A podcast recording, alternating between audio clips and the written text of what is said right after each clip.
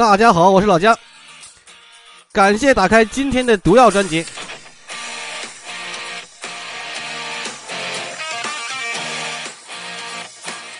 今天的开场曲呢，来自一个泰国的摇滚乐队，名字就叫 No More Time。这是他们演唱的一首歌《勇敢向前》，它的主唱是一位女士。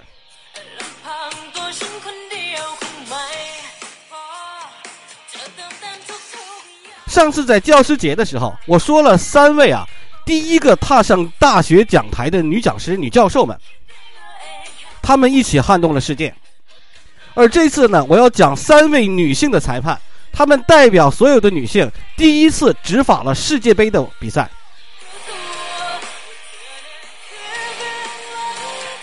如果大家观看了十二月二号凌晨德国和哥斯达黎加的世界杯小组赛，那么我们就见证了历史。一位来自法国的三十八岁的裁判斯蒂芬妮·弗拉帕尔，在这个比赛里登场，成为了首位在世界杯上执法的女性主裁判。在卡塔尔这样一个宗教传统的宗教国家，在这样一个存在着男女差异的国家，女性的力量在新舞台上得到绽放，似乎有着特殊的意义。本届卡塔尔世界杯哈，一共有三十六名主裁判、六十九名助理裁判和二十四名视频裁判，其中三位女那个女性裁判哈，三位主裁判、三位助理裁判是女性，而弗拉帕尔就是三个女主裁的一个。而另外两位呢，是来自非洲的穆坎桑加，还有来自日本的山下良美。我们走进弗拉帕尔和他的朋友们，一起看一看他们女性的裁判能够执法世界杯有多么的不容易。弗拉帕尔呢，已经当了二十五年的裁判，他被视为是女裁判开创历史的先驱者。巴黎的塞纳河畔是他从小长大的地方，也是他执法之路的起点。小弗拉帕尔呢，每个周末都会跟着父亲去他的野球局。也许正是这样，让足球的种子根植在了小弗拉帕尔的心中。他报名了一项裁判课程，然后就成了那附近小型儿童比赛的小执法者。他说啊，他十六周、十三周岁就开始每个周六都踢球，然后周日就当裁判。在西方啊，有一个谚语，就说当你想种一棵树的时候，你会发现种一棵树最好的时间是十年前，其次就是现在。而弗拉帕尔啊，是那种在十年前种树的人。十三岁就开始的执法生涯，让他积累了许多比赛的经验，养成了敏锐的判决这个判罚嗅觉。他并且明白啊，一个裁判的真正职责是什么。他富有魅力，相当健谈，在场上你可以跟他积极的沟通，但他不打算成为全场关注的中心。他只想让比赛朝着有利的方向发展。这个呢，是已经退役的法国中场皮埃尔·布比这样评价弗拉帕尔。他也丝毫不吝啬自己的赞美之词。他说：“弗拉帕尔是最好的裁判。”弗拉帕尔呢，原本有机会成为一名女女子职业足球运动员，但他最终还是选择了当裁判。当时的女子足球体系呢不是很发达，所以呢，他就选择了另外一条路。在当年呢，他没有想到自己能够登上世界杯的舞台。不知道弗拉帕尔的选择啊，会不会是法国女足的这个损失？但是我们可以肯定的是，这绝对是世界足球裁判界的利好。弗拉帕尔就像一个拓荒者一般，不断的在这一个领域开疆拓土，创造新的历史。二零一一年，她成了首个在法国第三级别联赛执法的女裁判。二零一四年升入法乙。二零一九年四月，她在亚眠和斯托拉斯堡的法甲比赛里登场，成为了全世界首个在顶级的五大联赛里吹罚的女裁判。同时，他还入选了法国进行的女足世界杯的裁判组，以及在伊斯坦布尔，他带领一个全部由女性组成的裁判组，吹罚切尔西与利物浦的欧洲超级杯决赛。男子和女子的比赛是一样的，他说女足的速度越来越快，只是和男足的战术不同，就像欧洲、非洲、南美洲之间的比赛风格不同一样。最初啊。弗拉帕尔作为这个球场上唯一的女裁判，她的家人啊十分担心她是否会受到不公平的对待。其实这一点对于另外两个女裁判来说，开始进入这个职业生涯都有这样的顾虑。但是呢，他们本人都相信，随着时间的推移，都会向所有人证明自己的水平，赢得尊重。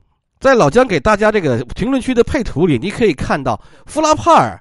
个子非常非常的矮，个子不高，跟普遍的男球员都都差一个脑袋。就是弗拉帕尔自己就说：“他说我个子不高，而且也没有那么强壮，可能视野上是我有点问题吗？这是这就是我必须面对的差异。但是这并不是完全劣势，因为啊，他会培养你的个性，让你形成你自己的执法风格。”弗拉帕尔的老道啊，还有精炼，让他在通常由男性主宰的职业足球运动里获得了一席之地，并且成为了其中的佼佼者。他包揽了2019到2021年三届世界最佳女裁判的奖项，未来还有很大概率呢继续连庄下去。如今呢，他在象征着最高水平的欧冠联赛里，经常有他的身影。相信大家也能感觉到，女性裁判越来越频繁地出现在镜头前，而这个现象诞生的背后，往往是金字塔结构的一个养成体系。既有弗拉帕尔这这样这个出类拔萃的顶尖人才，也需要许多并不逊色于男性裁判的女裁判，才能支撑起整个群体的力量。来自卢旺达的这个萨利玛·穆坎桑加就是另一位入选本届这个卡塔尔世界杯的女性主裁。卢非卢旺达哈，非洲卢旺达，他在青少年时期呢，原本是一个篮球运动员，所以说他比弗拉帕尔的身体条件要好一点，个子高一点，这个视野要好一点。但是因为条件不讨啊，就被迫转行踢足球，并且呢，通过自己的学习成为了一名裁判。距离这个穆坎桑加啊。注册成为国际足球裁判员也已经十个年头了，他已经执法过奥运会、女足世界杯、非洲杯，这些经历让他成长为世界一流的执法者。就培养一个裁判，尤其是女性裁判，非常的难。另外一个日本主裁山下良美的经历跟弗拉帕尔是非常相似的。这个山下良美呢，以前在日本是职业女足运动员，都是从足球运动员转变成了裁判，从而开启了自己的执法之路，并且逐渐在男子足球联赛里立足，成为名哨。但是跟弗拉帕尔自愿转行不同的是，哈，山下良美大学时候是被这个嗯学姐。叫做蓝原真琴，也是一个日本著名的女球女女性裁判哈，强行拉去吹罚了一场比赛，然后啊，他发现当裁判并没有想象中的那么容易。这个好胜的山下良美呢，就向这个职业发起了挑战。他是这么转型的，山下良美的转型还是挺挺意外的。二零一五年，他和访原真琴一起被日本足协推荐注册成为了非法的国际裁判。二零二一年，山下良美成为了 G 联赛首位女性裁判。两个月前，他在 G 一联赛亮相，又一次创造了历史。山下良美的活跃呢，就引起了日本媒体的广泛关注。他身体力行，击碎了外界对于女性裁判的刻板印象。当外界认为女性裁判不适应比赛，不具备比赛进行过程中那种高强度、长距离奔跑的时候，他的一个前职业田径运动员的指导下，在山下良美哈，在一个前田径职业运动员的指导下，锻炼出了强健的体魄。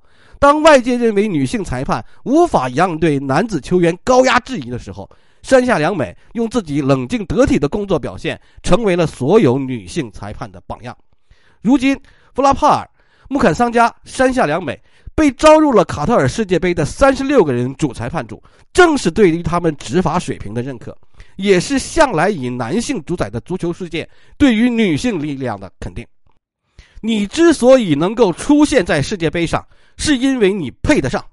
这个是话，可能让我们中国球迷有点刺耳哈，但是就是这样。如果能在这种执法里执这个比赛里执法啊，那确实是因为他们有超重的执法能力。然而，女性裁判的出现不意味着性别之间的差异就那么容易消除。这个世界上还有很多性别不平等的问题亟待解决。伊朗的球员们为了声援国内妇女、争取平等权利，剧唱国歌。阿兹蒙啊，对于性别问题的发生，也让他处于风口浪尖之中。在伊朗和英格兰的比赛里头。现场观赛的伊朗球迷们高举着印有“女性”字样的伊朗国旗，一个女球迷因为此也是潸然泪下嘛。这些事情都在提醒着每一个人，即使弗拉帕尔和他的同事们在卡塔尔创造了历史，人们还是会戴着有色眼镜去审视着绿茵场那一点红。至少这还不是一个让人习惯的事情。但是呢，任何问题都需要时间解决。也许女裁判出现在卡塔尔会是一个很好的信号，就像我们这次的代表人物弗拉帕尔说的：“希望这届世界杯会是一个好的开始。”感谢大家的收听，我是老姜，我们下期再见。